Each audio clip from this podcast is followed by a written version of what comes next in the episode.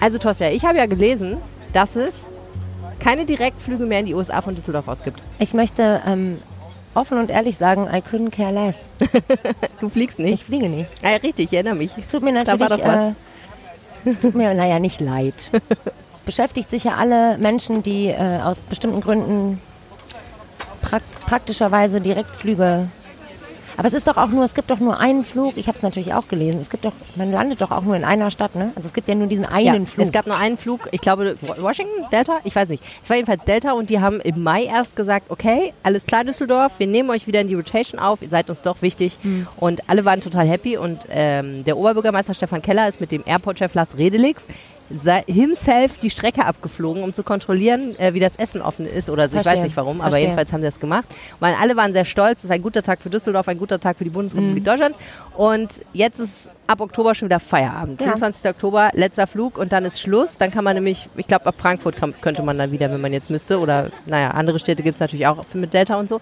Aber ich finde jetzt klar, ich habe jetzt auch keine USA-Reise auf dem Zettel für nächstes Jahr. Ähm, aber ich finde, so eine Stadt, wie Düsseldorf, die immer so ein ganz kleines bisschen mit ihrem, mit ihrem Selbstwertgefühl kämpft, ne? Ja. was so den Internationalismus mhm. und die Wahrnehmung nach außen und die Frage, sind wir jetzt eigentlich wirklich eine richtig gute Großstadt oder nur so eine semi-gute Großstadt, das ist schon ein harter Schlag. Das, äh, weißt du, wenn du, wenn du so, wenn du so eine Freundin hast und die hat immer so ein bisschen Probleme mit ihrem Aussehen und dann hat die einen Pickel.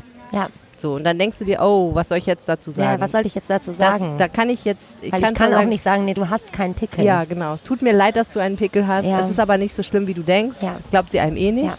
Ich meine, man müsste da natürlich weiter unten anfangen und, ähm, und ihr sagen, dass sie schön ist, no matter what. Das dann ja. der Pickel, also, aber ja, das also, glaubt sie auch nicht. Ja, ja, ich verstehe. Ja, verstehe. ja aber also du hast völlig recht. Auf Düsseldorf bezogen müsste man sagen, Düsseldorf Du bist nicht auf die Liebe von Delta Airlines angewiesen, um eine großartige Stadt zu sein. Ja. Tja, und wir sitzen hier mitten in dieser großartigen Stadt. Tosja, es ist sehr schön, dass du heute bei mir im Podcast bist. Ich wir sagen, mich sehr. Ja, es ist super schön. Ähm, wir haben drei Themen mal wieder im Podcast. Ja. Und das erste Thema ist eigentlich ein sehr trauriges, aber auch ein Thema, womit wir uns wirklich mal beschäftigen müssen, auch mhm. als Frauen, wie mhm. ich finde. Mhm. Wie ist es eigentlich, wohnungslos als Frau zu sein? Mhm. Kann man sich irgendwie gar nicht so richtig vorstellen, finde ich persönlich, diese Gefahren, die man da ausstehen muss. Es sieht auch oft ganz anders aus, als man das so im Straßenbild sieht. Ne? Also obdachlose Männer, die sieht man ja irgendwie, die laufen durch die Gegend und schlafen dann auf einer Parkbank. Das machen obdachlose Frauen häufig nicht. Die gehen stattdessen mit Männern mit, habe ich gelernt, die ihnen ein Bett für die Nacht anbieten. Und das kann ja unter Umständen noch viel gefährlicher sein, als im Volksgarten zu übernachten. Wieso gibt es weiterhin Wohnungslosigkeit in einer Stadt wie Düsseldorf und was hilft dagegen? Darüber sprechen wir heute mit einer Frau, die lange Jahre keine Wohnung hatte und einer Frau, die beim Bundesverband Housing First gegen Wohnungslosigkeit kämpft. Ähm, ja, das zweite Thema ist, ähm, ist ein mir tatsächlich liebes, also alle Themen sind mir lieb, aber das ähm, tatsächlich ähm, neue Klamotten, eine neue Hose, schickes Kleid, ein Herbstrock, ähm, das ist schnell gekauft und auch schnell wieder kaputt in ja. den meisten Fällen. Und dann leider. weggeschmissen. Und weggeschmissen. Ähm, deswegen eine Frage, die ich mir tatsächlich auch schon gestellt habe, warum nicht mal was maßschneidern lassen, was äh, dann ja auch ein bisschen qualitativ vielleicht in eine höhere Richtung strebt und auf mich angepasst ist, im wahrsten Sinne des Wortes. Ähm, und wir sind ja hier schließlich in der Mode, ich möchte sagen, Hauptstadt da sind wir wieder beim Selbstwertgefühl. Da sind wir beim Selbstwertgefühl und ich pushe das jetzt einfach hier in kleinen, tu es. kleinen Superlativen. Ja. Ähm, genau. Und ähm, es gibt ja auch hier natürlich Maßschneiderinnen und Maßschneider, KoutureistInnen. Weiß nicht, ob das das richtige Wort ist. Vielleicht habe ich Klingt auf jeden Fall schön. Oder? Ja. Ähm, und die können einem natürlich erzählen, wie man sich was auf den Leib schneidern lässt, äh, wie das äh, finanziell aussieht, weil mhm. äh, es ist wahrscheinlich äh, in vielerlei Hinsicht der Gegenentwurf zu Fast Fashion. Oh ja.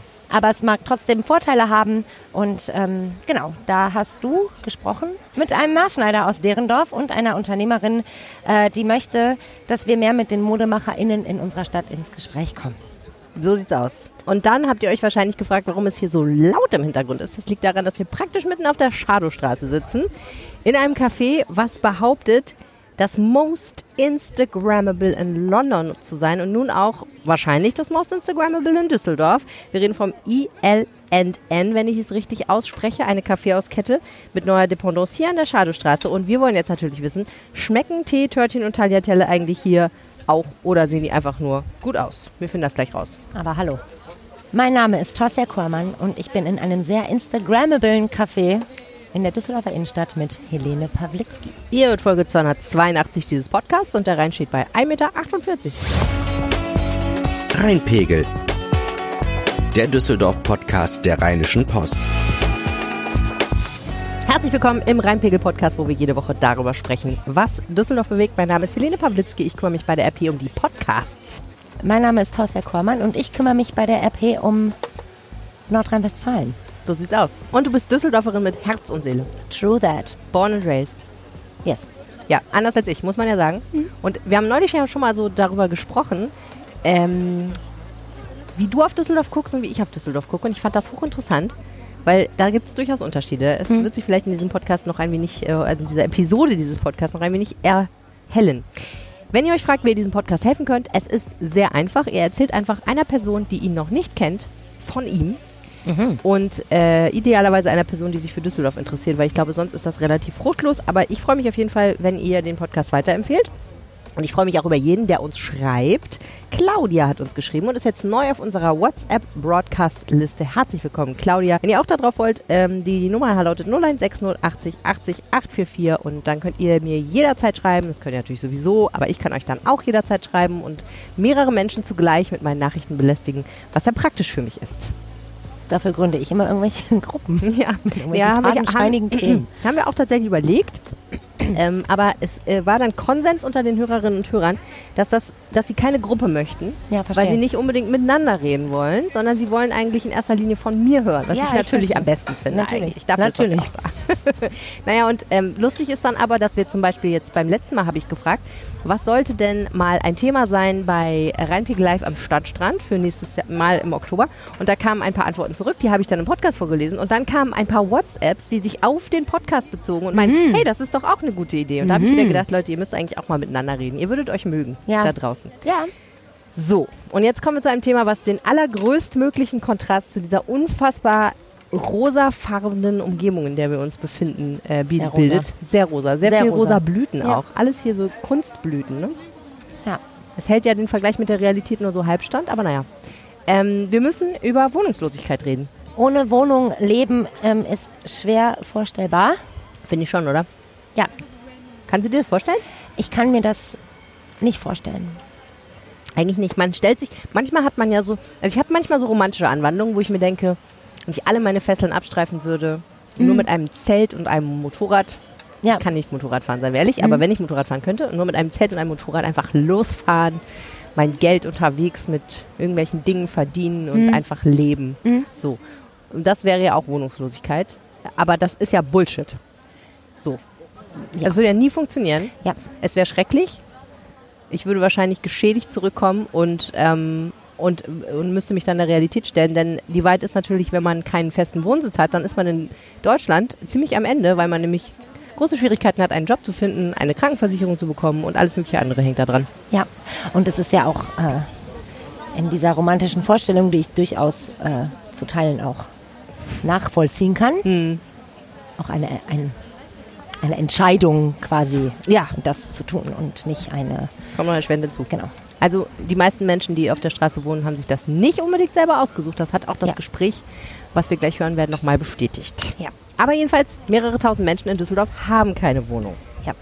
Ähm, dagegen versucht Housing First äh, etwas zu tun. Es ist ein Verein, äh, der Menschen äh, von der Straße holen will, indem er ihnen ohne jede Bedingung, was du ja gerade schon gesagt hast, dass ja eine, ein fester Wohnsitz für sehr viele Dinge Bedingung ist.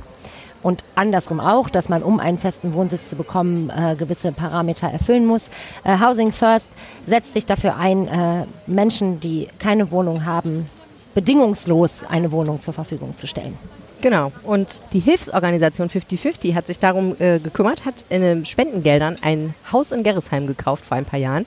Und in diesem Haus wohnt eine Frau namens Sandra. Sie ist 56 Jahre alt und äh, ja, ich habe die besucht.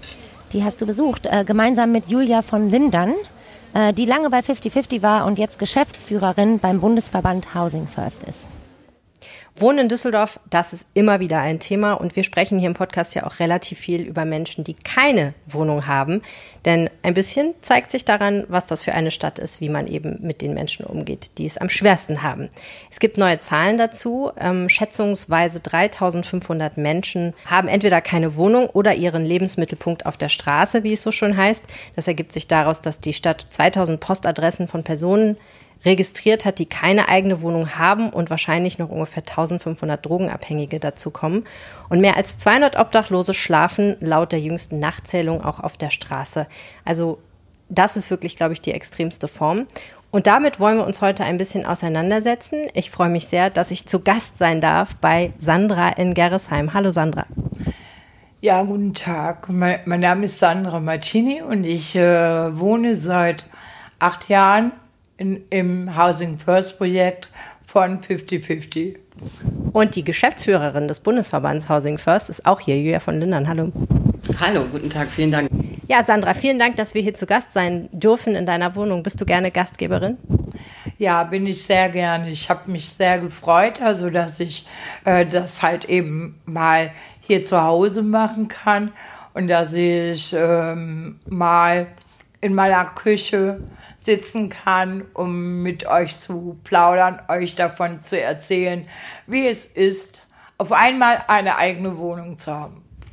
Ja, denn du hattest natürlich nicht immer in deinem Leben eine eigene Wohnung. Erzähl uns, ähm, wie ist das losgegangen mit der Wohnungslosigkeit bei dir? Ja, ich hatte sehr, äh, sehr schlimme Erlebnisse, als ich eine junge Frau war. Und ähm, das hat mich so außer Bahn geworfen, dass ich halt eben lange Zeit ähm, ohne Wohnung gewesen bin und auch bei Wohnungsfreiern gewohnt habe. Das müssen wir kurz erklären. Was ist ein Wohnungsfreier? Ein Wohnungsfreier ist einer, der mir für eine Nacht ein Bett gibt und ich dafür halt eben dem zu Willen sein muss. Das klingt ziemlich furchtbar, ehrlich gesagt. Ich stelle mir das sehr, sehr schwierig vor, weil man ja keine Wahl eigentlich hat, ne, wenn man keine Wohnung hat. Man ist dem komplett ausgeliefert. Also je kälter es im, in, der, in den Jahreszeiten wird, umso nötiger hat man, hat Frau ein Bett. Also ein warmes Bett. Wie ist das abgelaufen damals? Also wie sind die Männer an dich gekommen? Wie bist du an diese Männer gekommen? Ja, eigentlich an Bahnhof, wo also sozusagen ähm, sich alles trifft. Ne? Das sind keine Traumprinzen, kann ich gleich, gleich versichern. Äh, meisten von denen sind selber im Leben, also äh, am Rande und haben keine andere Möglichkeit, sich eine, ihr Bedürfnis zu, ähm, äh, zu befriedigen. Und dann haben die dich angesprochen oder du hast sie angesprochen und man ist sozusagen handelseinig geworden? Ja, kam immer drauf an, auf mein Bauchgefühl und ne, ob ich mir gesagt habe, das wird jetzt eine gefährliche Sache oder das, das ist okay. Ne? Aber das heißt, die Gefahr war eigentlich immer dabei und du musstest das ganz alleine abschätzen, ob das gut geht oder nicht. Natürlich muss man das, äh, muss Frau das immer selber abschätzen. Ähm, ich hatte mal so ein richtig einschneidendes Erlebnis. Da ich, war ich mit jemandem unterwegs und ähm, da traf ich irgendjemanden mit einem Schäferhund. Der Schäferhund hat mich sie streicheln lassen und jemand, jemand anders, de, den anderen Menschen, hat er angeknurrt. Und dann habe ich natürlich auch gesagt, nee, weißt du was, ich habe noch einen Termin ne, vergessen und so, ne? Bin ich abgehauen. Aber das ist wahnsinnig schwierig, oder? Denn in dem Moment weißt du, ich gehe jetzt hier weg aus einer gefährlichen Situation, mutmaßlich, aber dann habe ich auch kein Bett heute Nacht. Ist immer noch besser, als sein Leben zu verlieren, ne? Ja, aber schrecklich, dass es Menschen gibt, die sich dazwischen entscheiden müssen. Wie lange ist das so gegangen bei dir? Oh, so 15, 20 Jahre, immer mal wieder. Ist das ein typisches Schicksal? Du bist ja lange, Julia, als äh, Streetworkerin unterwegs gewesen, auch für 50-50. Jetzt ähm, machst, kümmerst du dich bei Housing First eben darum, dass Menschen, die sowas erleben, dann äh, ein Dach über dem Kopf bekommen. Aber ist das ein typisches Schicksal gerade für Frauen in Obdachlosigkeit? Bei Frauen in der Obdachlosigkeit erleben wir das tatsächlich häufig, dass die eher in der verdeckten Wohnungslosigkeit leben, so wird das genannt. Ähm, das heißt, sie sehen wir weniger auf der Straße, weil die Straße natürlich ein wahnsinnig raues und auch gewalttätiges Milieu ist. Und eigentlich versuchen Frauen eher ähm, unsichtbarer zu sein ähm, über die Jahre oder Jahrzehnte haben wir schon ein sehr ausdifferenziertes Hilfesystem und gleichzeitig ist das, was Sandra ja auch äh, aufzeigt, ähm, der einzig richtige und wahre Schutz vor Gewalt, vor Übergriffen eben die eigene Wohnung. Ähm, und das sind nicht die Notschlafstellen, ähm, in denen das eben auch passiert oder in denen man erst abends reingehen äh, kann und morgens wieder raus muss, dann tagsüber wieder draußen ist, ähm, sondern tatsächlich die eigenen vier Wände, in denen man selbst entscheiden kann. Und ähm, so sind in verschiedenen Städten ähm, beispielsweise auch Housing First Projekte ausschließlich für Frauen gegründet worden die ähm, wirklich den Schwerpunkt dann nochmal darauf legen und ähm, nochmal den speziellen Ansatz da haben. Sandra, wenn man eine eigene Wohnung haben will, dann braucht man ja theoretisch Geld, aber praktisch ist es ja so, wenn man keinen Job hat, dem man nachgeht, dann würde man das ja die Wohnung eigentlich vom Amt bezahlt bekommen. Wie war das bei dir? War das, wäre das möglich gewesen? Ähm, das wäre möglich gewesen, aber wie gesagt, ähm, ich habe Behördenangst. Und äh, aufgrund meiner Situation, ähm, äh, damals habe ich mich nicht getraut, zum Amt zu gehen oder sonst was. Und ich wollte auch nicht gesehen werden, weil ich immer noch Angst vor diesen gewalttätigen Menschen damals hatte. Also deine Angst vor der Behörde war größer als deine Angst, auf der Straße leben zu müssen? Ja, schon. Ist das typisch? Menschen in der Obdachlosigkeit oder Menschen in der Wohnungslosigkeit ähm, kämpfen ganz häufig mit Schamgefühlen. Es gibt immer noch die weit verbreitete Vorstellung, dass die Leute individuell schuld sind äh, an ihrer Situation, was natürlich Unfug ist. Also Obdachlosigkeit oder äh, Wohnungslosigkeit hat strukturelle Ursachen und ist kein individuelles Verschulden. Manchmal kommen dann persönliche Schicksale hinzu, aber dass der Wohnungsmarkt so ist, wie er ist und dass Leute eben keine Wohnung finden und ähm, dass sie zum Teil jahrelang suchen müssen, ähm, ist eben eine der größten Schwierigkeiten Schwierigkeiten und dass Menschen ohne eigene Meldeadresse sich irgendwo bewerben und ähm, dann direkt genommen wird, passiert halt leider in der Regel nicht. Und genau da setzt Housing First an und sagt, ähm, wir nehmen die Menschen auf, die die größten Hindernisse haben überhaupt oder die äh, geringste Chance auf dem Wohnungsmarkt ähm, überhaupt wieder reintegriert zu werden und ähm, schlagen da einen anderen Weg ein. Und ähm, entgegen vieler Befürchtungen oder Vorurteile, die man häufig so gegenüber wohnungslosen und obdachlosen Menschen haben kann, funktioniert eben genau das auch nach vielen, vielen Jahren der Straße, auch mit Sucht, auch mit psychischer Erkrankung, äh, können die, die Leute über äh, die Jahre wieder wohnen. Und ähm, auch du, Sandra, wohnst ja jetzt schon sieben Jahre wieder, ne? Ja. 2015 bist du hier, genau hier eingezogen? Nee, 2016. 2016 bist du genau hier eingezogen, ja. in dieser Wohnung, in der du jetzt auch noch bist. Also schon eine ganz schön lange Zeit. Ich glaube, länger als der ein oder andere da draußen in seiner Wohnung ist. Ähm, wie ist das damals gekommen, dass das geklappt hat? Ja, also ich ähm, habe mich auf die Warteliste setzen lassen, weil ich hatte extreme Not, auch da, wo ich gewohnt habe, im städtischen Obdach. Dass also ähm, ich hatte eine Nachbarin, für die bedeutete, guten Morgen sagen, CS-Gas ins Auge zu sprühen.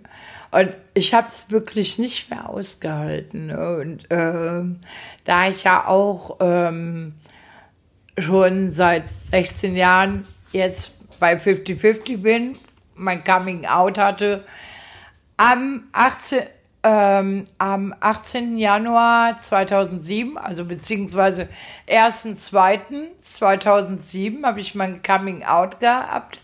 Und zwar war an meinem Geburtstag am 18. Januar, äh, war Kyrill. Und ich saß im Glashäuschen auf dem Worringer Platz.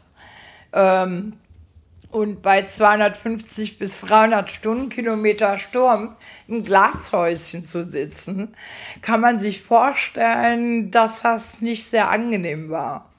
Und als ich dann ins städtische Obdach gegangen bin, habe ich gesagt, okay, dann kann ich jetzt auch 50, mein Coming Out machen als 50-50 äh, weil sozusagen mit der Zeitung zeigst du, dass du arm bist.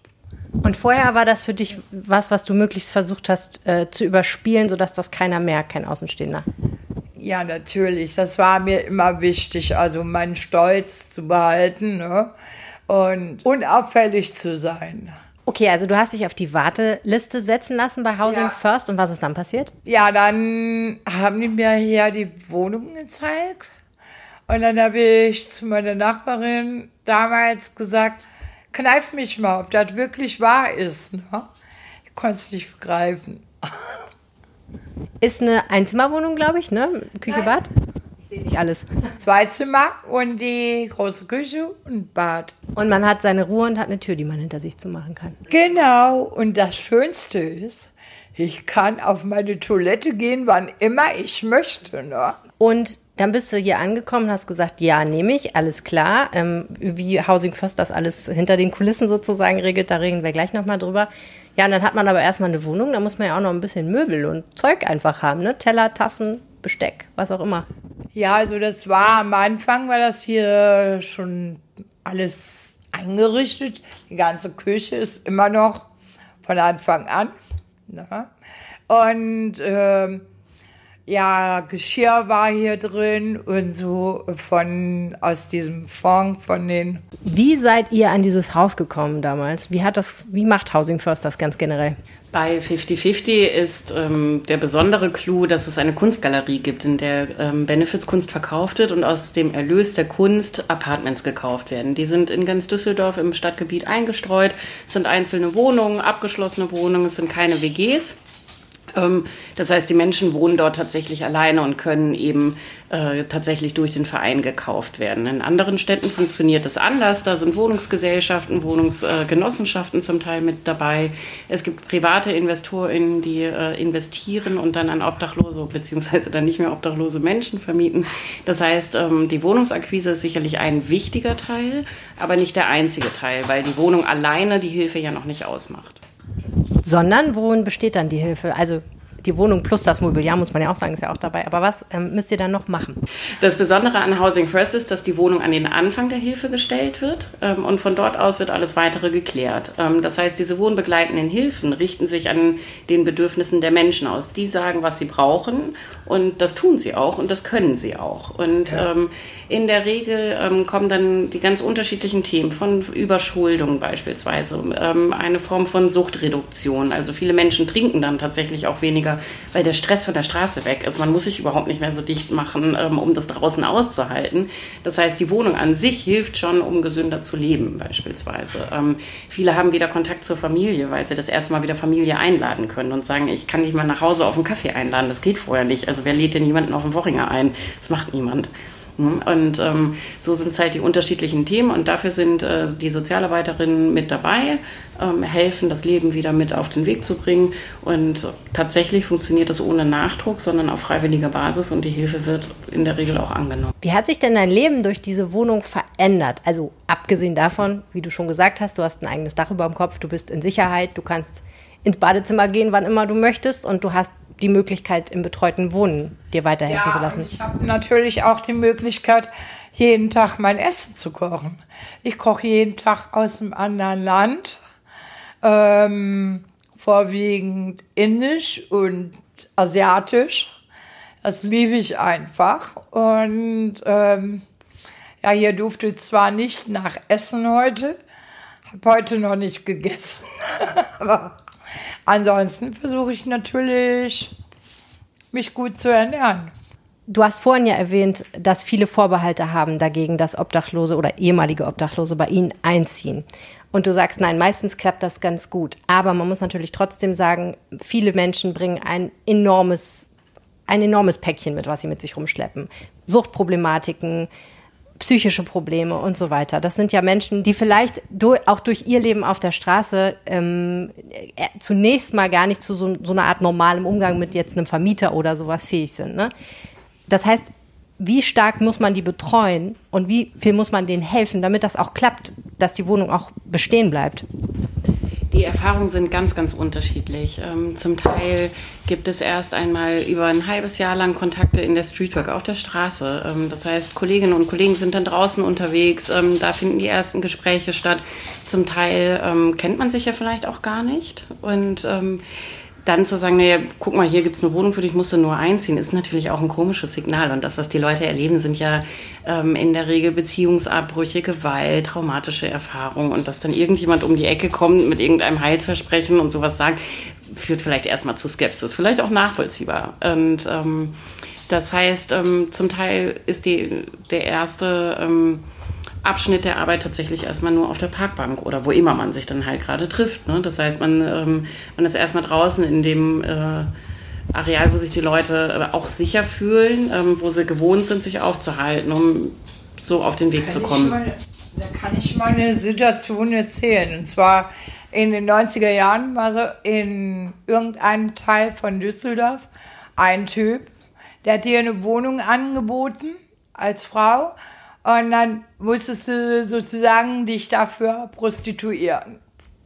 Ja, klar, ich meine, das ist natürlich gerade, wenn, wenn man das erlebt hat, was du erlebt hast ja, mit ja. Wohnungsfreiern, wenn dann jemand kommt und sagt, hey, übrigens, wir haben eine Wohnung für dich, komm doch mal vorbei, dass man dann erstmal skeptisch ist und misstrauisch ist, glaube ich, logisch. Was müssen die Menschen denn mitbringen, damit sie bei Housing First auf die Liste dürfen und dann auch ähm, eine Wohnung bekommen? Tatsächlich müssen sie eben nichts mitbringen. Das ist ähm, das, was diesen Ansatz eben auch besonders macht. Ähm, richtet sich an obdachlose Menschen, also tatsächlich direkt von der Straße in die eigene Wohnung, ohne Umwege, ohne irgendwelche Probewohnstationen oder ähnliches. Das heißt, es geht nicht darum, irgendwelche ähm, bestehenden Hilfesysteme leer zu ziehen mit einer finalen Wohnung, sondern tatsächlich ähm, unmittelbar diejenigen, die es ähm, wirklich auch am härtesten getroffen hat, ähm, direkt mit Wohnung zu versorgen. Also ihr nehmt jeden?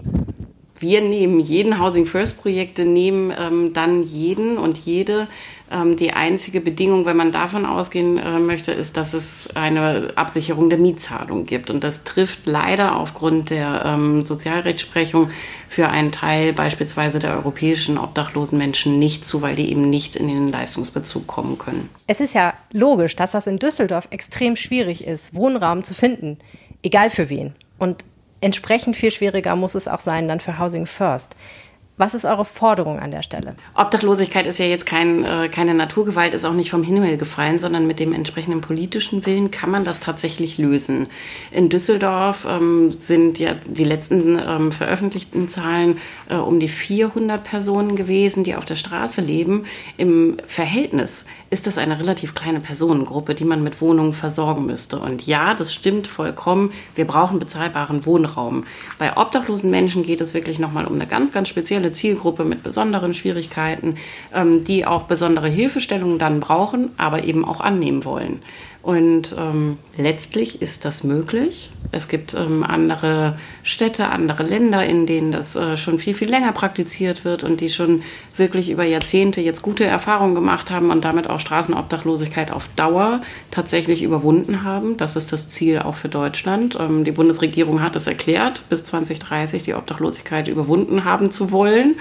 Ähm, wir arbeiten als Bundesverband daran mit, äh, dieses Ziel auch zu erreichen. Und Housing First bringt eben genau die Ergebnisse, die es eigentlich, äh, die sich eigentlich alle wünschen, nämlich dass die Menschen jahrelang auch weiterhin in ihren Wohnungen dann sind. Die Wahrheit ist nur leider natürlich, dass Tausende von Wohnungen in Düsseldorf fehlen und nicht nur 400 für die 400 Menschen, die es jetzt aktuell betrifft. Ne? Selbstverständlich ist die Wohnungspolitik seit Jahrzehnten völlig fehlgeleitet. Das ist ein riesengroßes Thema. Ähm, es gibt sehr, sehr viele Menschen, die sich die Mieten in Düsseldorf nicht mehr leisten können. Und da geht es auch um Menschen mit mittleren Einkommen. All diese, äh, diese Themen und diese Schwierigkeiten. Housing First ist aber ein Ansatz der Wohnungslosenhilfe, der nicht nur die Wohnungsnot thematisiert, sondern eben mit multiprofessionellen Teams einen anderen Weg geht, der Wohnraumversorgung und ähm, der sehr erfolgreich ist. Und das ist wissenschaftlich belegt in vielen, vielen Studien. Und ähm, das ist natürlich ein wichtiges Element, diese Wohnung zu haben.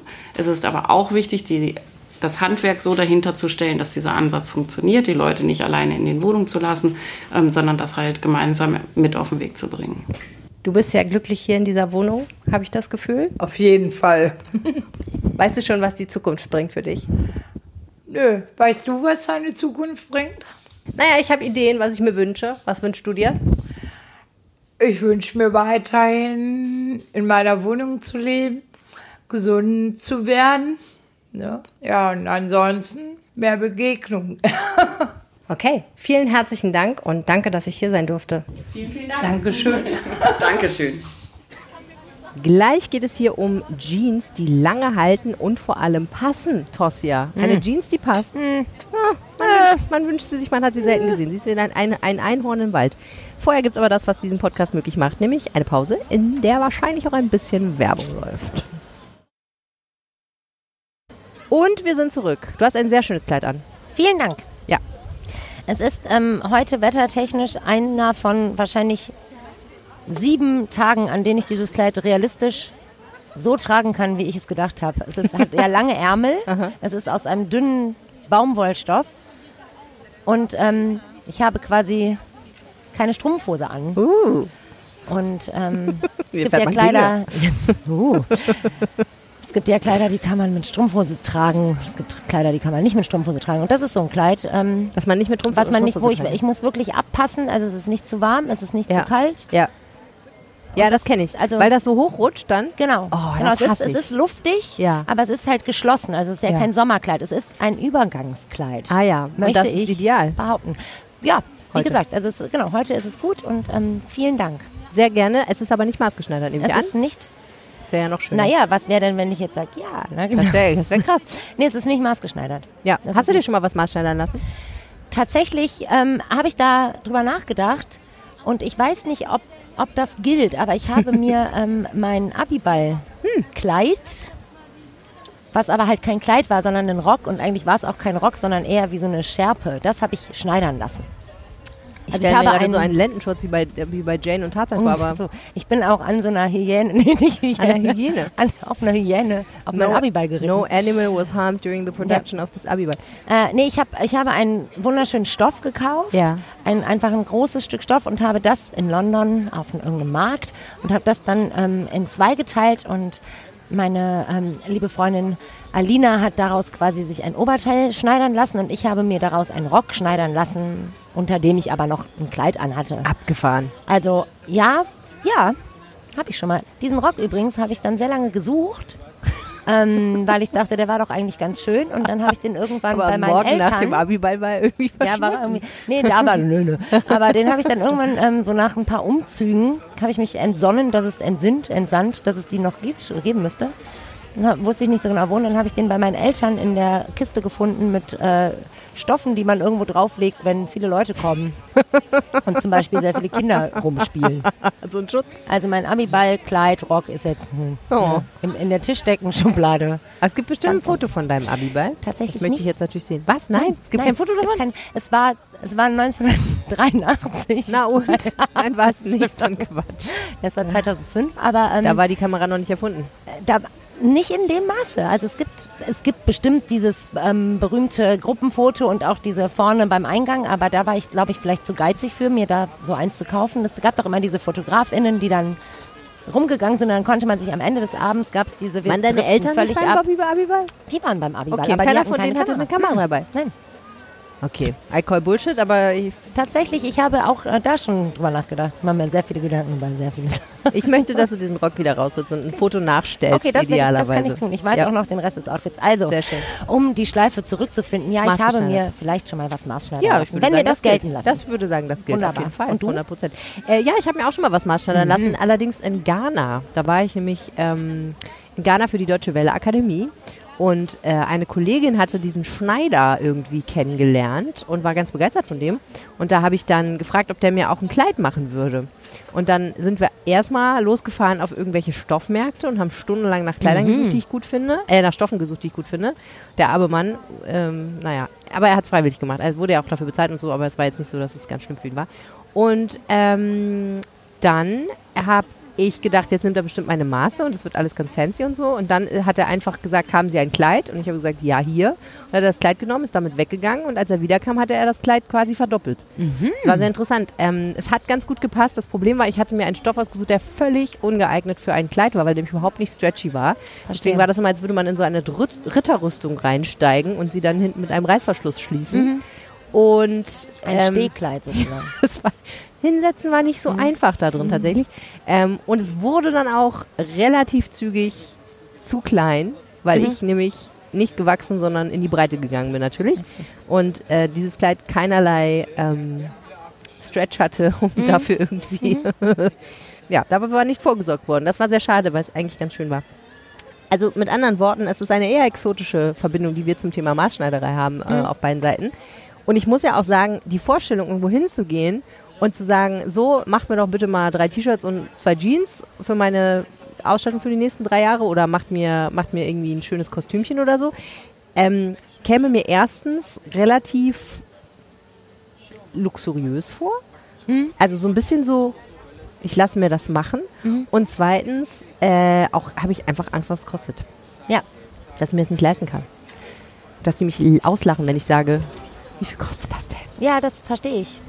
Wenn, es- wenn da kein, wenn du es dir nicht, wenn, das kein, wenn, du, wenn du fragen musst, wie viel es kostet, kannst du es dir nicht leisten. Das habe ich immer gedacht. Ja, obwohl ich da ja auch, also da ist ja dann wieder die Frage, genau, ob es nicht, äh, ob es nicht günstiger ist, äh, am Ende, Mm.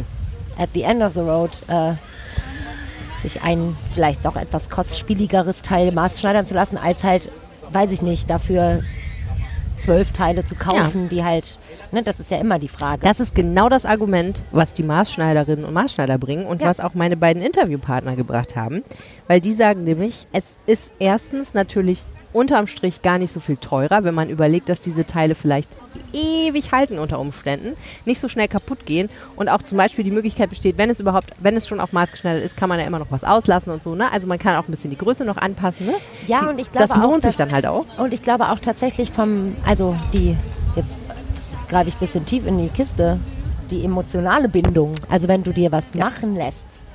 Ne, dann die Frage, Mhm. okay, sortiere ich das jetzt aus oder, oder nehme ich das nochmal eine Runde mit oder äh, ersetze ich das einfach Mhm. Ja. nur, weil es ein bisschen, ja, jetzt gehen wir davon aus, dass die Qualität auch ein bisschen schöner ist, aber ne, jetzt ist das ein bisschen ausgewaschen, Mhm. weg damit, zwei neue. Oder denke ich, ja, aber ich bin doch da dreimal hingegangen Oh und ja. habe mich ausmessen lassen und habe ja auch, also ist ja auch eine. stand in Unterwäsche stand doch- Mann. Ja. ja, das muss sich dann auch lohnen, sagen wir Ja. mal so. Ja, genau, du nimmst sehr viel von dem Gespräch vorweg, muss man sagen, aber es lohnt sich trotzdem noch mal zuzuhören, ist überhaupt nicht schlimm. ähm, ich will nur mal kurz sagen, mit wem ich da eigentlich gesprochen habe, nämlich mit dem wunderbaren Philippe Carouge von äh, Carouge Couture. Die wo, sitzen in Derndorf und der macht wirklich schöne Sachen, kann ich nur empfehlen, da mal vorbeizugucken. Und äh, dahin getragen hat mich sozusagen eine Frau namens Pelagie Mepon-Knöbel, die hat eine Firma gegründet, die heißt Fashion Life Balance und deren Anliegen ist es, dass wir überhaupt erstmal reden mit den Schneiderinnen und Schneidern in Düsseldorf darüber, was eigentlich gute Klamotten sind, woran man sie erkennt und was alles möglich ist. Sie sagt, du musst dir gar nicht sofort was machen lassen, aber geh doch einfach mal hin und rede mit denen und das habe ich gemacht. Düsseldorf hat ja den Ruf einer Modestadt und wenn man ganz genau hinschaut, dann kann man da ein Fragezeichen dran machen, denn natürlich kleiden sich viele Menschen in Düsseldorf sehr schön, aber die Wahrheit ist natürlich auch, Düsseldorf hat den Ruf einer Modestadt, weil hier mit Mode viele Geschäfte gemacht werden. Es wird aber auch Mode hier in Düsseldorf kreiert von zum Beispiel ganz vielen Maßschneidereien in der Stadt. Und falls ihr euch gefragt habt, wie das eigentlich funktioniert, dass man sich so ein Kleid oder einen Anzug auf den Leib schneidern lässt, dann seid ihr jetzt an der richtigen Stelle, denn das klären wir jetzt. Ich bin im schönen Derendorf ähm, in einer Maßschneiderei umgeben von wahnsinnig schönen Kleidern äh, und auch einigen Anzügen. Äh, hier ist alles dabei: Hochzeitskleider, wunderbare Sommerkleider, Abendkleider und Ballkleider. Und ähm, ich werde direkt ein bisschen neidisch über auf das da drüben. Und ähm, produziert hat diese großartigen Kleider Philipp Karouche. Herzlich willkommen im Podcast. Hallo, schön, dass ich da sein darf. Und neben ihm sitzt eine Frau, die sich in Düsseldorf ein bisschen um die Maßschneiderei verdient macht, indem sie sie nämlich zusammenbringt und uns vor allen Dingen, wenn wir mal Lust haben auf so ein maßgeschneidertes Kleid, mit den Maßschneidern zusammenbringt. Herzlich willkommen auch dir im Podcast, Pelagie Mepon Köbel. Hallo, ich freue mich da zu sein. Fangen wir mal bei dir an, Philipp. Ähm, wir sind hier in ein- deinem Laden. Du äh, berätst hier regelmäßig Menschen, die sagen, hey, ähm, von der Stange ist mir nicht genug. Ich möchte gerne ein Kleid auf den oder einen Anzug auf den Leib geschneidert bekommen. Zu welchen Anlässen machen Leute das?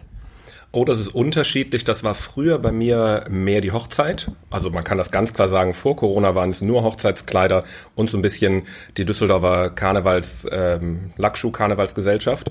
Hier hinter mir hängen auch reichlich Hochzeitskleider. Ja, die sind alle von den Messen und einfach als Schaustücke und als Probierstücke hier.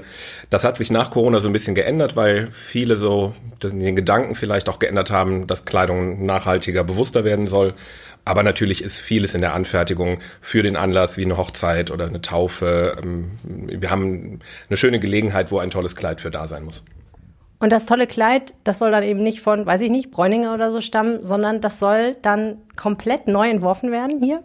Genau, hier beginnt alles immer mit einer langen Linie auf dem weißen Blatt Papier, auf dem Schnittpapier und endet mit dem letzten Knöpfchen, dem letzten Druckknopf oder der letzten Perle. Wird alles hier direkt hinter dieser Wand ist die Werkstatt, da wird's gefertigt.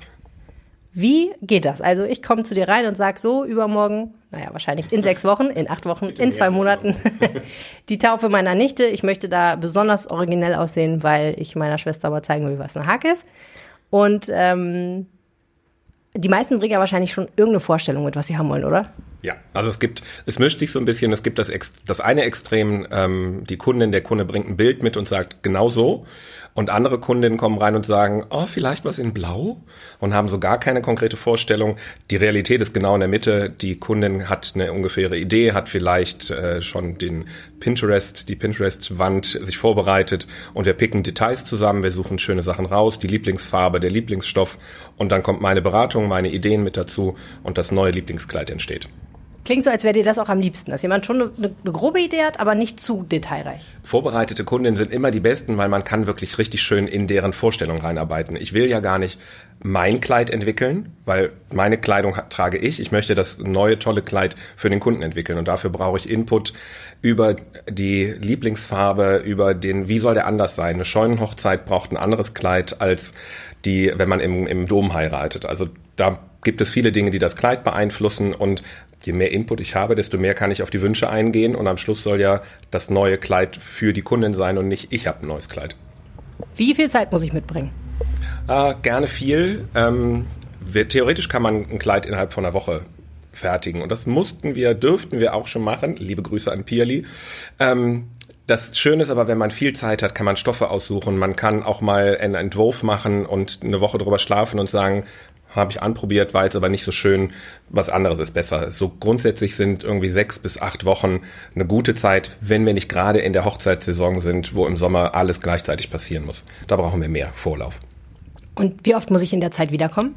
Ähm, je nach Teil, für einen Rock einmal, für ein Corsagenkleid fünfmal. Und die Wahrheit liegt dazwischen. Wenn mal der Ärmel doch noch einen Zentimeter länger gemacht werden muss, dann brauchen wir noch mal eine, Runde und dann müsstest du noch mal wiederkommen. Oder wir schicken dir dein Teil dann zu oder bring's vorbei. Pelagie, das klingt nach verdammt viel Aufwand für ein Kleid, oder?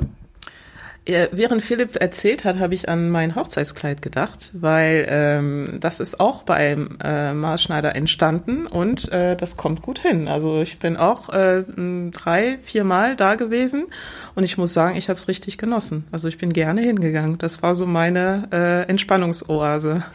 Wirklich?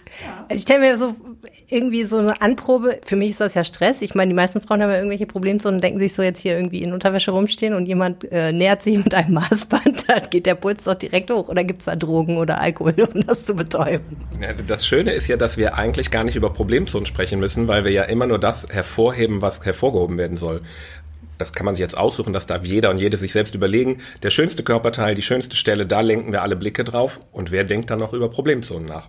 Und das klingt ziemlich gut. Ja, das, man muss auch ein bisschen als Maßschneider ist man auch äh, Therapeut, Psychologe, Paarberatung, alles in einem so ein bisschen vermischt. Fitnesscoach. nee, Schöner Chirurg. Wie war das bei dir? Hast du das auch so erlebt tatsächlich? Äh, definitiv. Also ich habe äh, deutlich mehr Stress im, im Kaufhaus, sage ich mal, weil ich nicht weiß, welche Form mich da erwartet. Äh, da für mein Kleid wusste ich ganz genau, das war ja alles gemeinsam entwickelt und das war für mich entwickelt. Also ich wusste, das, das wird äh, meine Körperform haben. Insofern äh, Stress war überhaupt nicht dabei. Im Gegenteil. Also ähm, war ein ne, sehr, sehr schönes Erlebnis, was mich ja auch tatsächlich äh, inspiriert hat, ähm, später äh, dafür ähm, zu sorgen, dass noch mehr Leute dieses Erlebnis auch äh, haben können. Du bist Unternehmerin und du hast ein Herz für Maßschneiderinnen und Maßschneider. Erzähl uns von deinem Unternehmen, was dich, sich damit beschäftigt. Ja, tatsächlich. Also ähm, Fashion Life Balance habe ich mein Unternehmen genannt, weil ich dachte, äh, die Work-Life Balance haben wir verstanden und kümmern uns schon ganz gut äh, gut drum. Ähm, was ist denn mit der Fashion Life Balance? Ähm, und ähm, gekommen bin ich drauf, weil ich feststellen musste, dass unsere Kleidung äh, doch ähm, viel mehr ähm, Einfluss auf, auf unsere Umwelt hat, als ich mir es je ähm, gedacht hätte. Ähm, und ähm, habe dann beschlossen, dass ich äh, dazu beitragen möchte, ähm, allen Menschen die Möglichkeit zu geben, sich bewusst zu machen, was dahinter steckt, also was hinter Kleidung steckt ähm, und äh, vor allem, was für Möglichkeiten wir alle haben, äh, selber wieder mehr zu bestimmen, äh, was in unser Kleiderschrank letztendlich landet. Und dein Plädoyer ist eigentlich weniger von der Stange kaufen, weniger Fast Fashion damit auch und mehr planen muss man ja auf jeden Fall mit der Zeit, äh, aber dann einfach auch Sachen sich machen lassen, ja? Äh, ja, wobei der erste Schritt ist tatsächlich äh, einfach erstmal zum Maßschneider zu gehen, äh, sich mit, mit, mit jemandem wie Philipp zu unterhalten. Und, und Philipp hat ganz wunderbare Kollegen und Kolleginnen ähm, und ähm, schon alleine sich unterhalten und zu verstehen, was ist denn Qualität von Kleidung, ähm, wie kann ich erkennen, ähm, was, was gut zu mir passen kann? Und äh, woran erkenne ich, selbst wenn ich jetzt nicht jedes einzelne Kleidungsstück, wie jetzt bei Philipp zum Beispiel, ähm, anfertigen lasse, aber dadurch, dass ich mich mit ihm unterhalte, dass ich ein paar Stücke bei ihm mache, lerne ich überhaupt zu erkennen, wo kaufe ich auch das, was ich ergänzend kaufe, wo kaufe ich überhaupt gute Qualität. Ähm, ich habe viel gelernt äh, in den letzten ähm, ähm, zwei Jahren im Austausch mit, mit Maßschneidern und äh, kann inzwischen viel mehr, auch wenn ich mit meinem Mann zum Beispiel äh, Hosen einkaufen gehe, äh, kann ich ihm schon inzwischen äh, deutlich mehr gute Hinweise geben, wie er die Auswahl treffen äh, kann. Na, dann erleuchte uns doch mal, Philipp, wenn man jetzt zum Beispiel eine Hose nimmt. Worauf würdest du achten, wenn du eine Hose kaufst?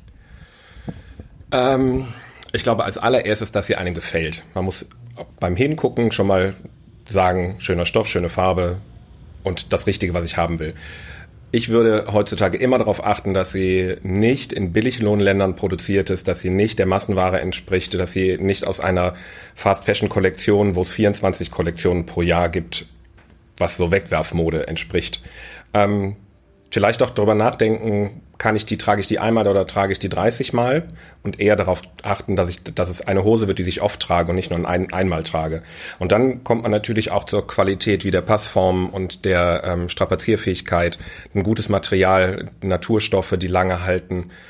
Ja, da, und dann noch die Einkaufsberatung, die sagt, von hinten sieht's auch schön aus. das machst du dann. Äh, ja, das könnte ich bei meinem Mann dann übernehmen. Äh, ich habe aber auch von, von euch, Philipp, gelernt, äh, man schaut auch auf die Naht. Also äh, ist, ist bei einem Kleidungsstück, ist es genäht, ist es geklebt? Äh, wie sieht's mit dem Reißverschluss aus? Ähm, werde ich Stress haben, wenn ich später vielleicht einen Reißverschluss austauschen lassen muss und das, das ganze Kleidungsstück muss quasi auseinandergenommen äh, werden. Ähm, äh, und ähm, ja, also wie sieht's aus nach der ersten Wäsche? Ne? Also erkenne ich mein Kleidungsstück wieder oder hat's eine völlig andere Farbe, die schon gar nicht mehr die ist, die ich gerne tragen möchte?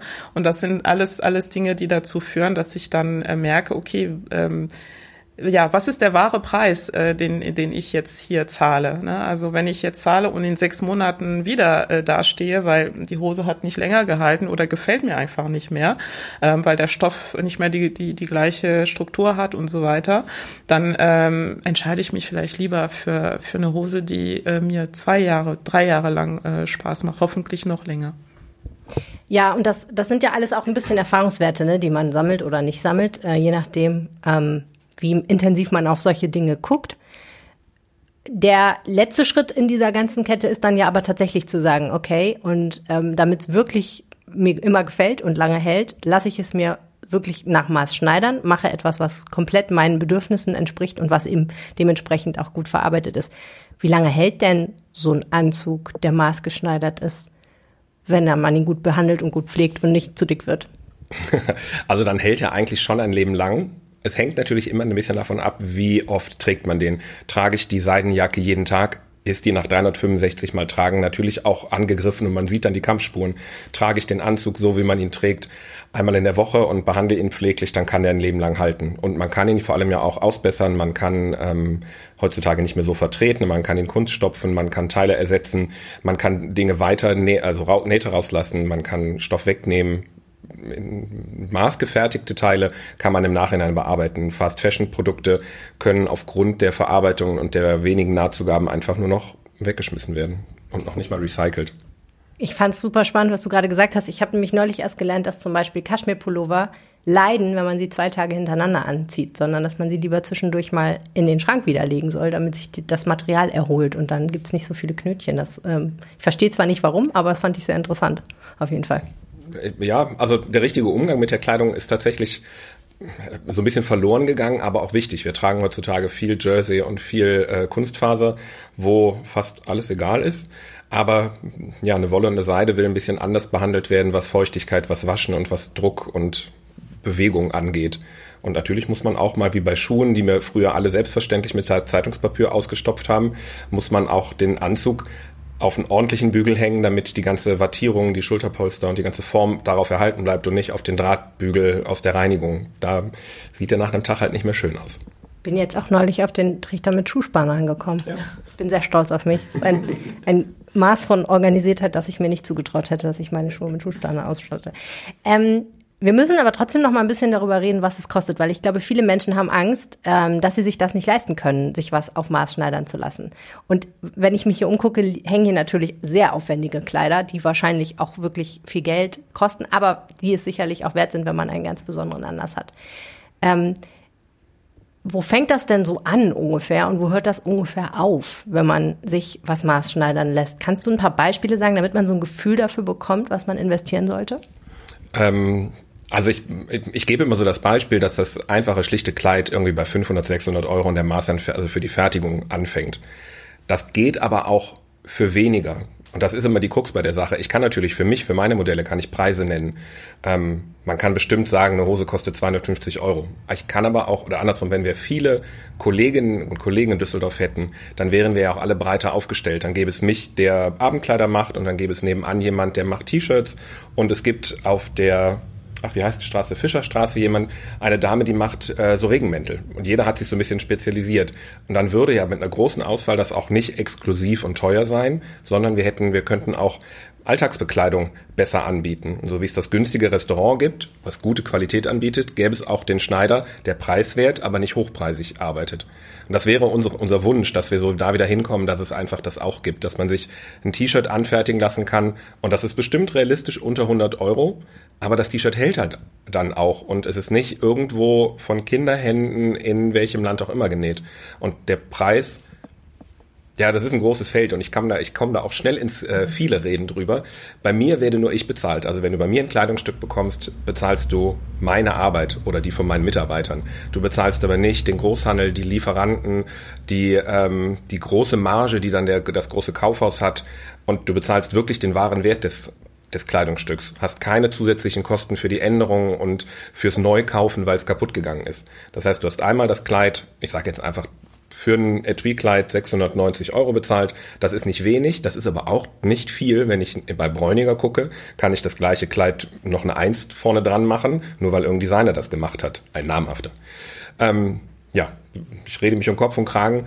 Der, der wahre Wert des Kleides ist bei uns Maßschneidern viel besser zu erkennen, weil man wirklich das in der Hand hat. Und bei, der, bei dem Kleid von der Stange habe ich ja noch 20.000 andere Leute bezahlt. Nur leider den Armschneider nicht, der es genäht hat. Der hat nichts bekommen.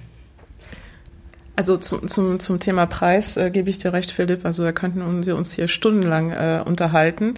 Ähm, eine, ähm, ein Grund, warum ich äh, unter anderem auf Instagram sehr viel, ähm, sehr viele Inhalte teile und, und gerne Diskussionen anrede, ist nämlich auch dieses Thema Preis und Wahrnehmung des Preises. Ich glaube, es ist hilfreich, sich den Preis pro Nutzung anzuschauen, weil dann vergleicht man Vergleichbares. Ähm, wenn ich natürlich, ich sag mal, ich kann auch irgendwo für 20, 30, 50 Euro ein Kleid kaufen.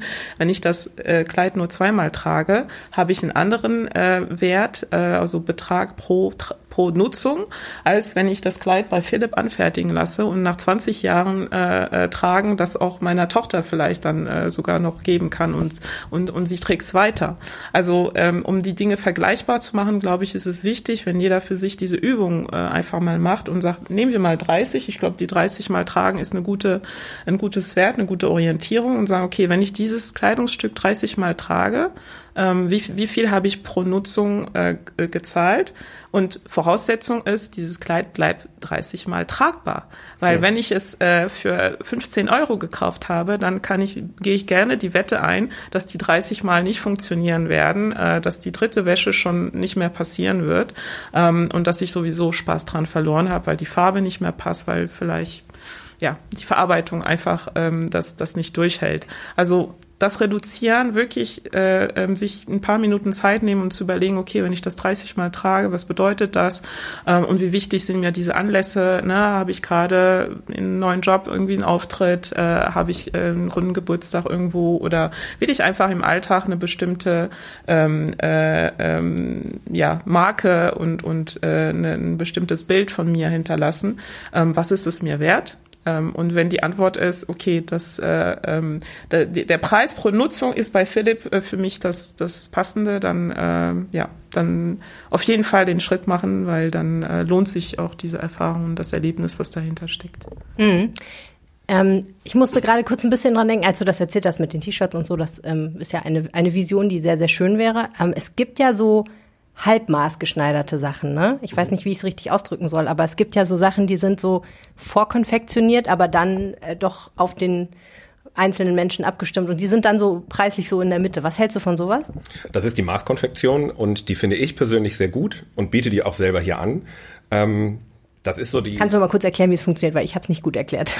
das ist so die Mischung zwischen der reinen Maßanfertigung und der Konfektionsware. Das, das ist wie so ein kleiner, wie ein Katalog von Möglichkeiten, den ich mir anschaue. Das geht bei den Herren, kann man das sehr gut erklären. Ähm, das Herrensakko, da kann ich mir die Revierform, den Kragen, die Knöpfe aussuchen, den Stoff aussuchen, natürlich den Schnitt, den ganzen Stil. Dann suche ich mir den, den Stoff aus und das Ganze wird nicht bei mir vor Ort produziert, sondern geht in, je nach Firma in, in Polen, in Portugal, tatsächlich in Ländern, wo die Fertigung günstiger zu bewerkstelligen ist als in Deutschland.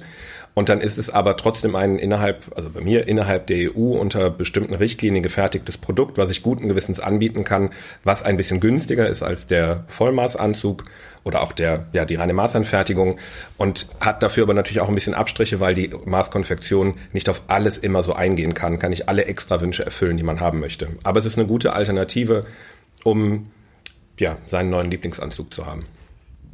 Man kann jetzt natürlich dafür einfach zu dir kommen, zu Carouche Couture. Und wir schreiben natürlich, wo man dich findet und wie man dich findet, auf jeden Fall in die Show Notes. Wenn man nicht so weit fahren möchte, weil man vielleicht ein bisschen an einer anderen Ecke von Düsseldorf unterwegs ist, kann man sich aber auch mal bei Fashion Life Balance umgucken. Denn ihr habt einen eine Zusammenstellung von ganz vielen Schneidereien in Düsseldorf und Umgebung unter anderem äh, zusammengestellt. Wie funktioniert das bei euch? Mhm. Also die Idee äh, von Fashion Life Balance ist letztendlich, sich tatsächlich bundesweit umzuschauen und, ähm, und äh, Ateliers wie ähm, äh, hier von Philipp ähm, herauszufinden und herauszustellen und die Arbeit zu erleichtern, ähm, äh, zu diesen zu, zu gehen. Ähm, und gut, weil ähm, ich in der Nähe von Düsseldorf bin, hat Düsseldorf natürlich ein äh, äh, einen äh, privilegierten Platz, sage ich mal, ähm, in, in, in meinen Kontakt zur, zur Maßschneiderei.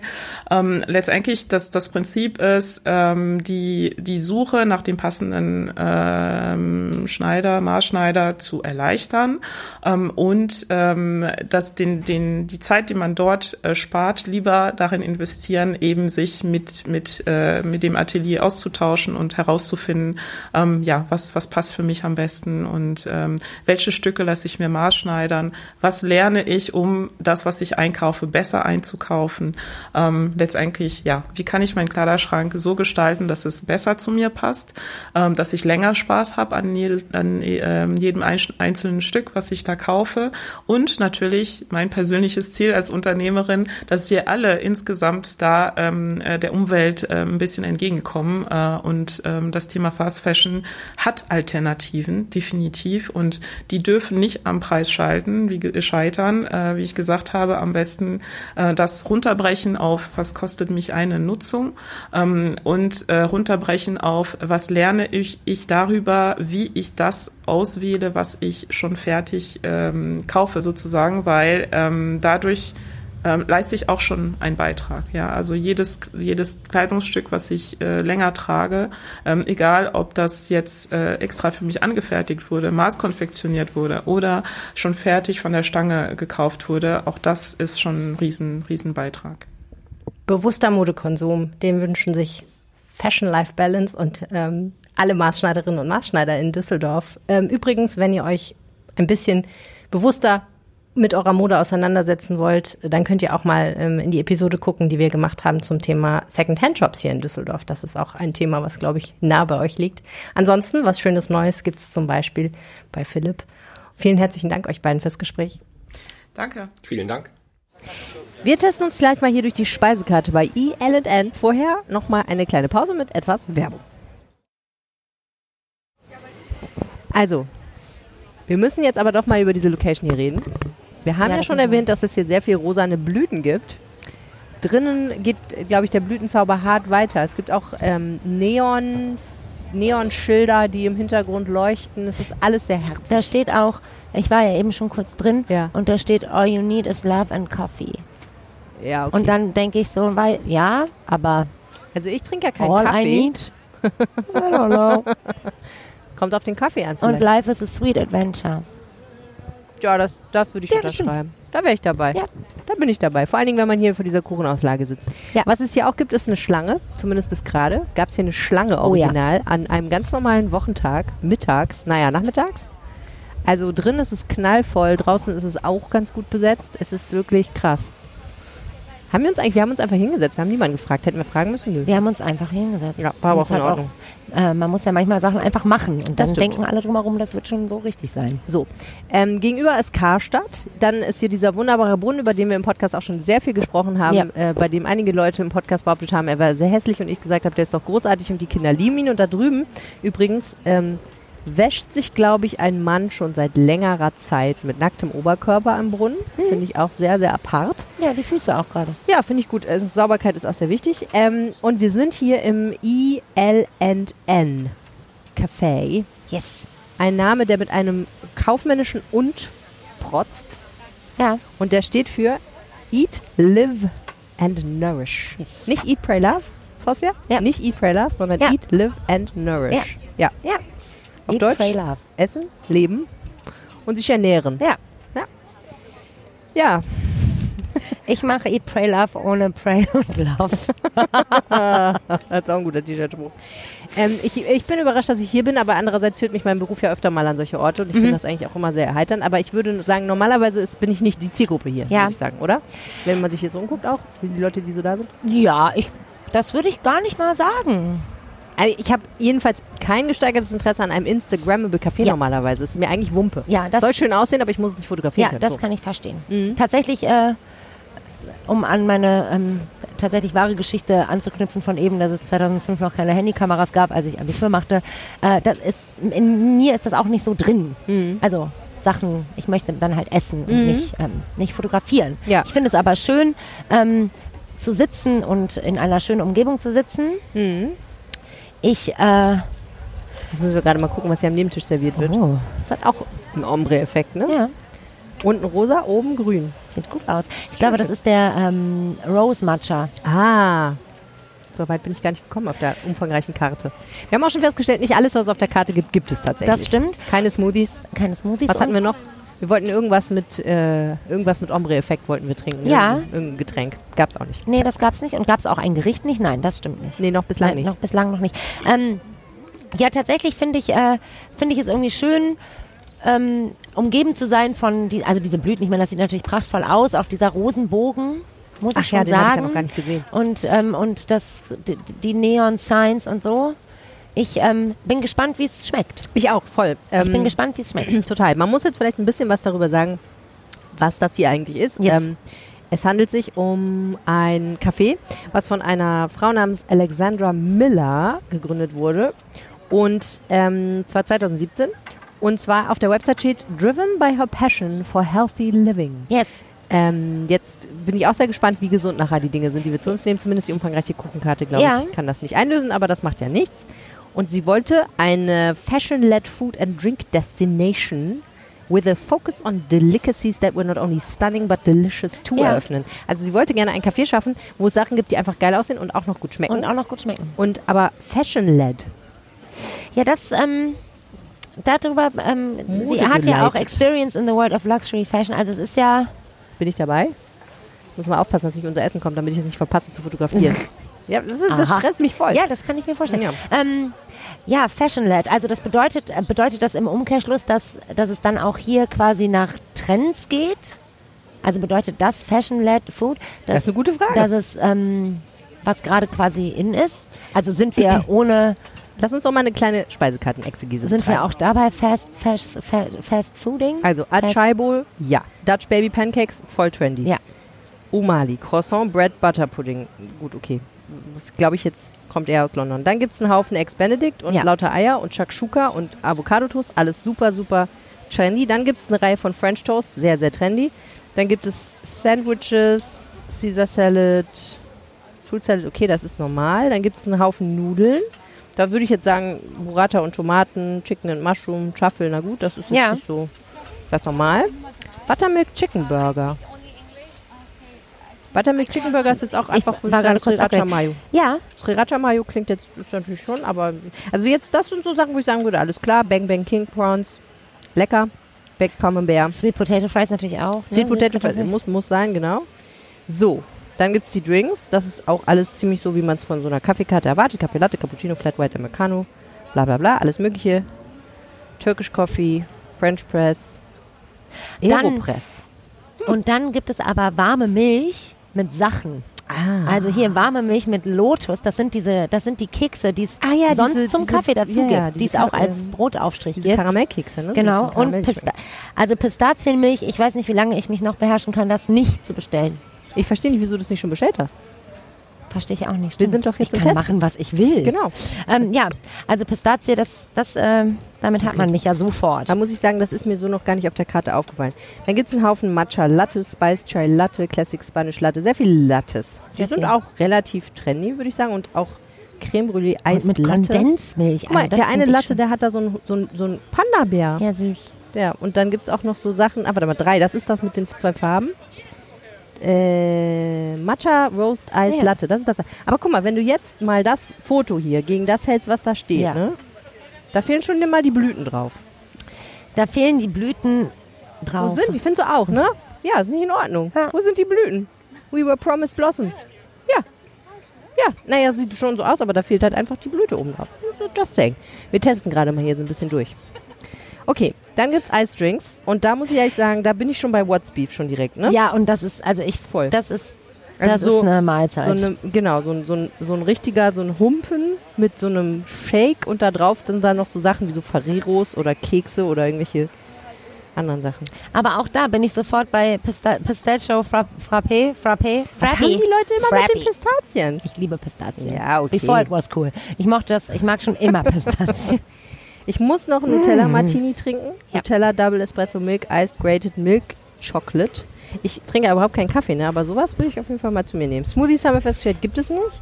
Bubble Tea kriegen wir gleich. Bubble Tea ist natürlich auch Das so ein gab's Thema. nicht. Ne? Ombre Passion Food Cooler. Genau, das gab's gab's nicht. Stimmt, stimmt, stimmt. Jetzt bin ich auch da. So, und die, die Kuchenkarte, das gucken wir uns gleich nochmal ganz, ganz, ganz genau an. Sehr, sehr genau gucken wir uns das nochmal an. Also das sieht schon, das sieht schon aus. Ja. Ähm, also, Ja. es will viel. Eat, live and nourish. Ja. Also, es, es du sollst es nicht nur essen, es soll dich auch ernähren.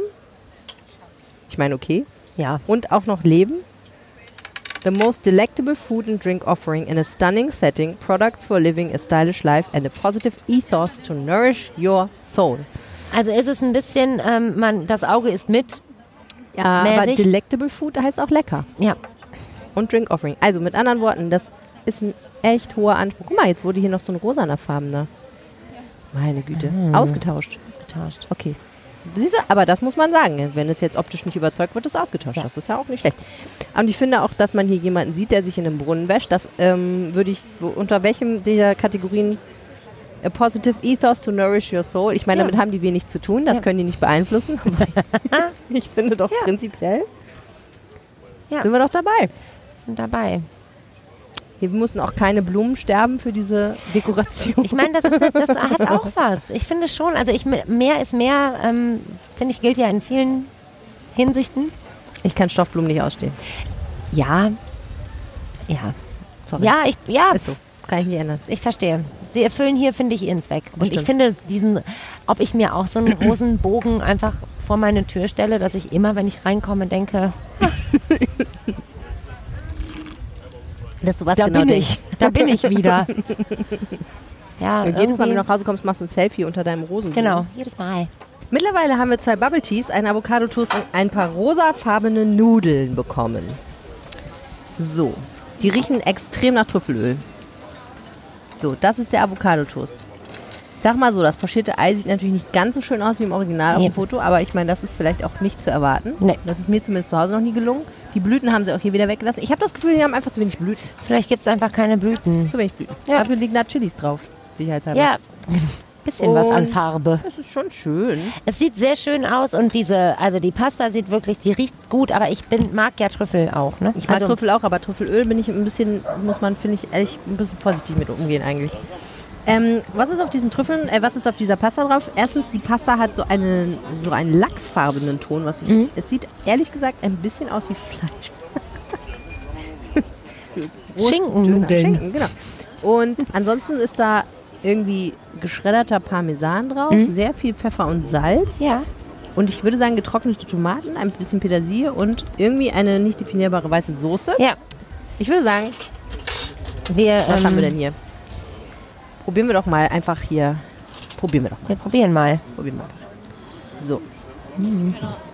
Mhm. Mhm. Mhm. Nicht so einfach. Guck mal hier. Wow, du hast es geschafft, sie aufzurollen. Ja. Hier sieht es leider aus wie, ein, wie etwas, was man. Oh, guck mal, da kommt noch was. Ja, ist Okay, Danke. danke. Vielen Dank. Aha, Sehr gut. da sind die Blüten. Die Blüten, die Bang Bang Prawns und der Camembert, der gebacken. Der gebadet ist in Fett. So, Achtung, jetzt Nudeln. Aha, Nudeln, Nudeln. Das ist aber viel. Kalt. Kalt. Kalt, ne? Bisschen kühl. Für diesen herbstlichen Septembertag. Ja. Tja, schade. Und auch, also naja. Wie picky soll ich jetzt sein?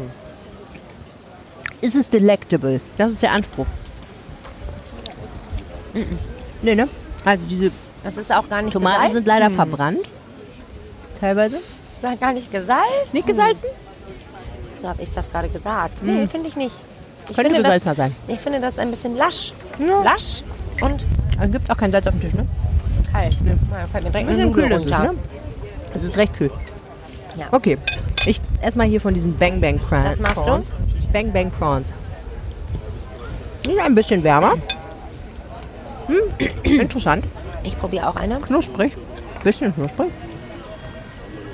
Also der Gedanke ist ja wohl, die sind ja irgendwie durch so Stärke gezogen oder so ein Backteig. Und dann sind die noch in einer, ich würde sagen, Mayonnaise gewendet. Recht durch. Nicht schlecht. Nicht schlecht. Ich, ich esse noch eine, um sicher zu gehen. Sicher, sicher. Da.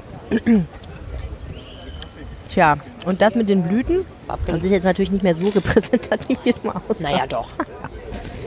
Ich habe immer in die Blüte richtig rumgedreht. Und hier ist auch so eine Blüte drauf, ne? So Blüten, das ist hier der Shit. Was ist, was ist drin in diesem Camembert? Was ist das Schwarze? Äh, Stand da was? äh, äh, nee, da stand nichts. Warte, das kann nicht richtig, das kann nicht richtig sein so. Warte, warte. Was steht denn hier? Baked Camembert Cheese, Cheese Thyme, Truffle Honey and Ah, Focaccia Truffle. Schon Truffle wieder. Honey. Ach, Truffle Honey. Ich probiere Ist jetzt mal das das Thy- Avocado-Toast. Was ist das? Auch kalt. Aber richtig kalt. Das ist eiskalt. Die große, die große Kunst scheint darin zu bestehen, einen noch flüssigen Camembert zu servieren, der aber trotzdem eiskalt ist. Höchstens noch lauwarm. Abgefahren. So, Das dann, das, was uns auch hier als. Focaccia Croutons beschrieben wurde, sind ähm, Scheiben von Baguette, knallhart, geröstet. Mit gesprenkelt mit Pesto. Knusprig ist es ja. Ja, man soll hier reingehen damit so. Ja. Weil ich gebe dir auch gleich schon Brot hier. Das, danke. Aha. Aha. Ui. Irgendwas schmeckt hier auch nach Rose.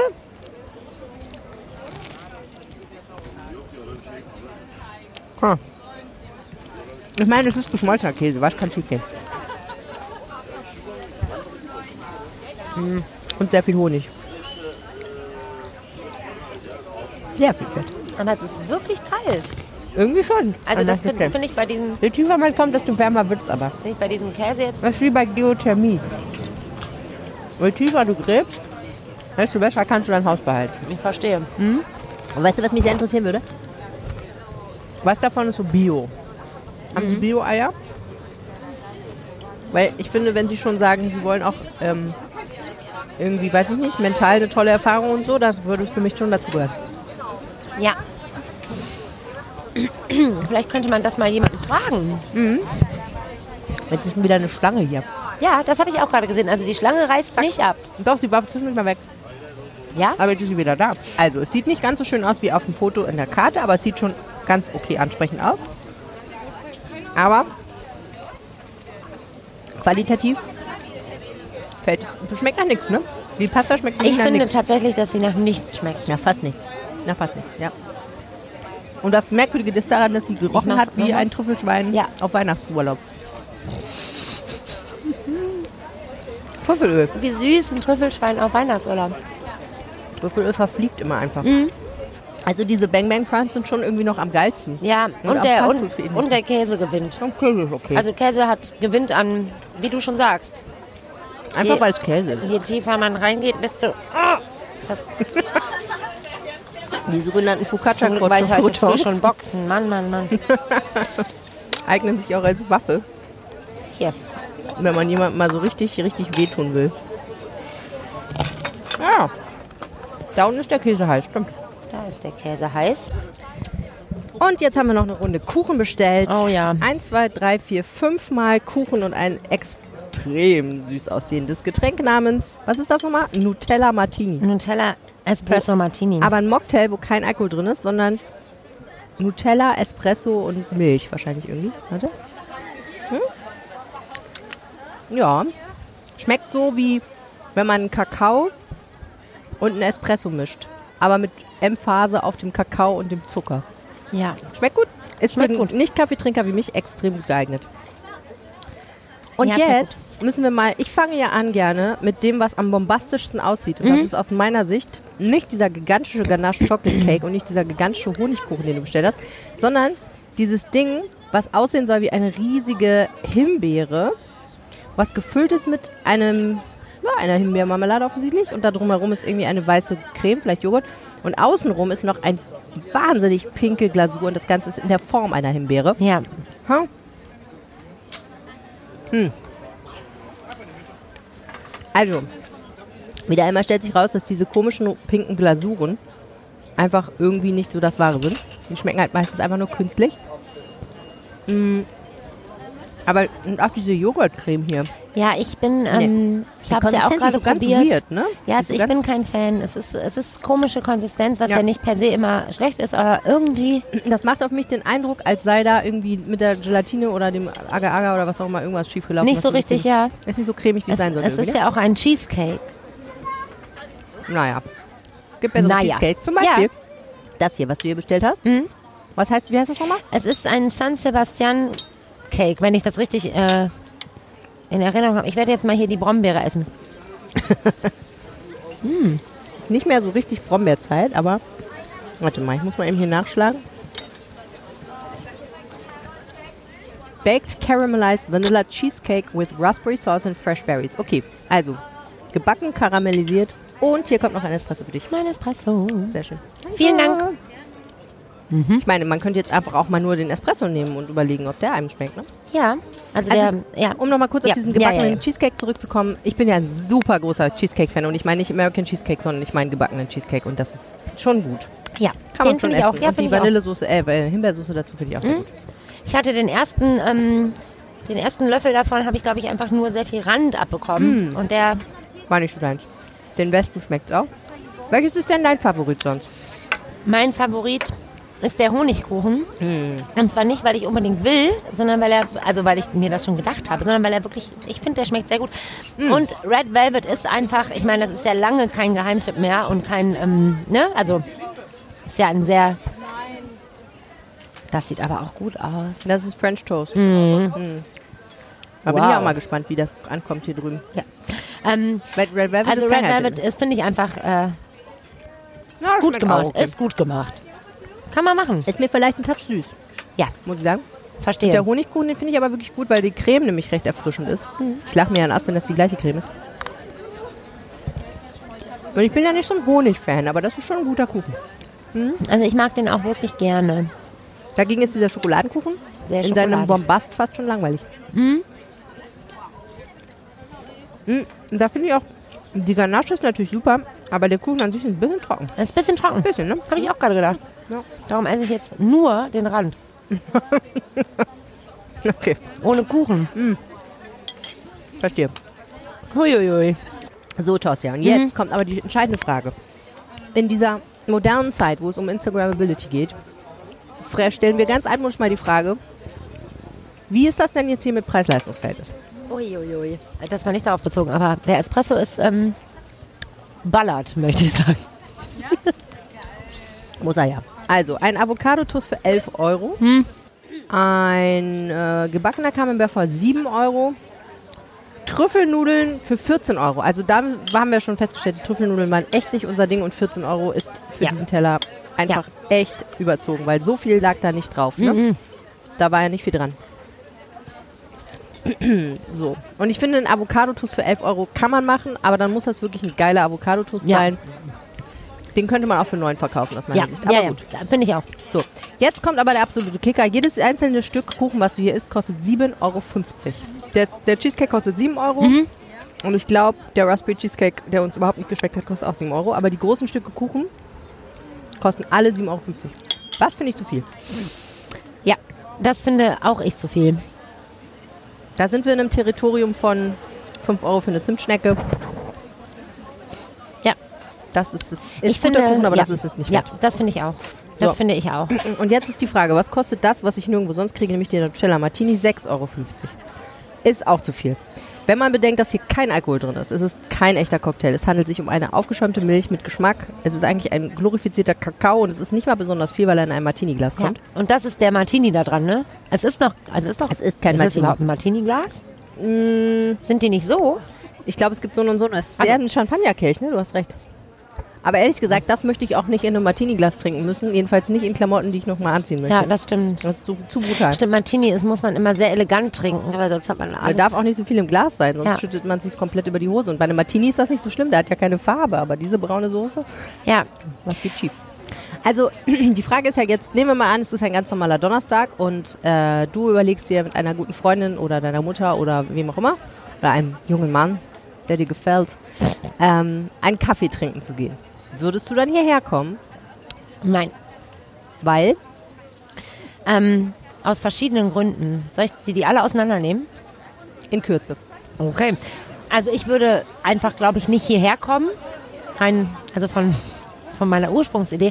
Und ich finde es, ähm, ich finde es nicht sehr gemütlich. Ich finde es ehrlich gesagt nicht sehr gemütlich. Und ich finde ähm, das, was ich ähm, hier bekomme, bekomme ich, glaube ich, woanders in einer für mich persönlich netteren Atmosphäre, die mir mehr entspricht, in einer vielleicht etwas höheren Qualität. So möchte ich sagen. Diese Plops kommen übrigens von den Bubbles aus dem Bubble Tea, die ich durch meinen Schäum hochsauge. Ich wusste ja schon immer, dass ich Bubble Tea geil finde. Ich habe ja noch nie einen getrunken. Und es hat sich bestätigt. Hm? Wegen der Bubbles, ne? Wegen der Bubbles. Das ist, Das ist einfach, einfach die Bubbles, ja. Also Ähm, deswegen ähm, ja. würde ich, also tatsächlich, Also ich finde ja schon, hier auf der Straße zu sitzen, ich finde an diesem, an diesem Ende von der Schadowstraße sitze ich einfach gerne, weil hier einfach super viel los ist. Das finde ich schon cool. Also gemütlich okay, sind halt kleine Tische und Kaffeehausstühle und so. So richtig mega gemütlich ist es nicht. Aber ich finde schon, so der Ort ist schon cool, eigentlich. Ich würde nicht gerne so drin sitzen wollen, glaube ich. Das wäre mir zu sehr auf die Zwölf und ich hätte das ganze Zeit das Gefühl, ich müsste irgendwie an der Stange tanzen. Mm. Und die Frage ist ja auch, würde man fürs Essen kommen?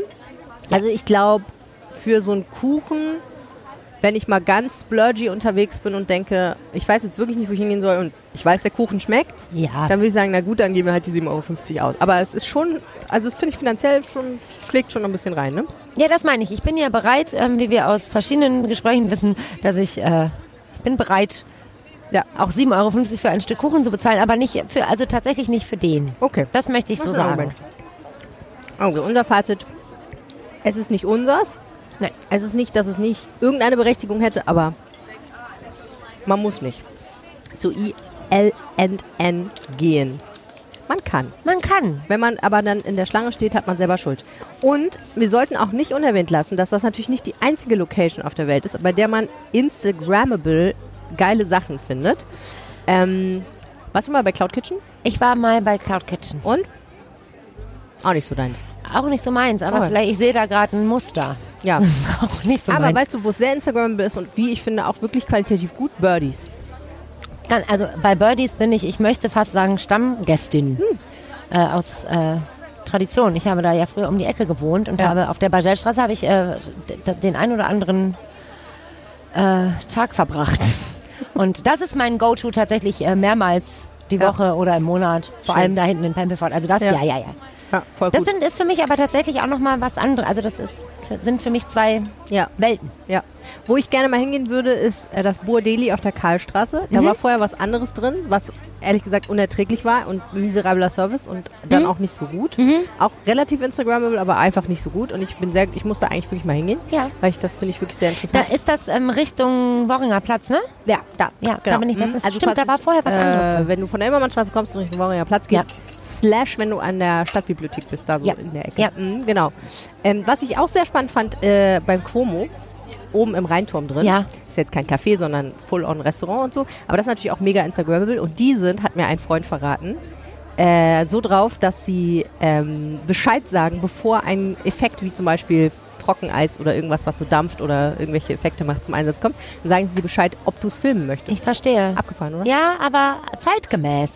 Ja, voll. Also krass, Genau. ja. Aber die denken das mit. ja, ja, das Das ist sehr spannend. Und da ja. gibt es, glaube ich, viele, die das so machen. Ja. So. Aber ja, prinzipiell, ich glaube, da sind wir uns einig. Es muss gut aussehen, es muss aber auch dann entsprechend schmecken. Ja. Also, put your money where your mouth is, bitches. Yes. Das war der Reinpegel für diese Woche. Ich hoffe, wir haben alles geliefert, was wir versprochen haben. Wenn ihr uns was sagen möchtet, könnt ihr das tun an reinpegel.rheinische-post.de. Ich habe eine sehr interessante Zuschrift übrigens bekommen, die ich äh, nächste Woche mal teilen werde.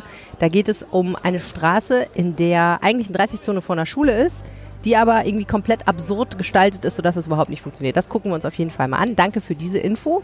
Ihr könnt uns auch eine WhatsApp schreiben an 016080 80 844 und ihr findet uns auch auf Twitter, auf LinkedIn, auf Instagram. Ich heiße dort jeweils Helene Pawlitzki. Wo kann man dich denn am besten erreichen, wenn man dir sagen möchte, wie großartig du moderiert hast, Tosja? Auch bei Instagram, Ja? glaube ich. Und wie heißt du da? Tosja Kormann. Ja, guck mal. Mit C und einem N, Mit C und einem N. muss man immer dazu sagen. Ja. Vielen Dank fürs Zuhören. Wir wünschen euch eine wunderbare Woche. Ja, vielen Dank. Tschüss. Tschüss. Mehr im Netz. Alle Nachrichten aus der Landeshauptstadt findet ihr auf rp-online.de slash Düsseldorf.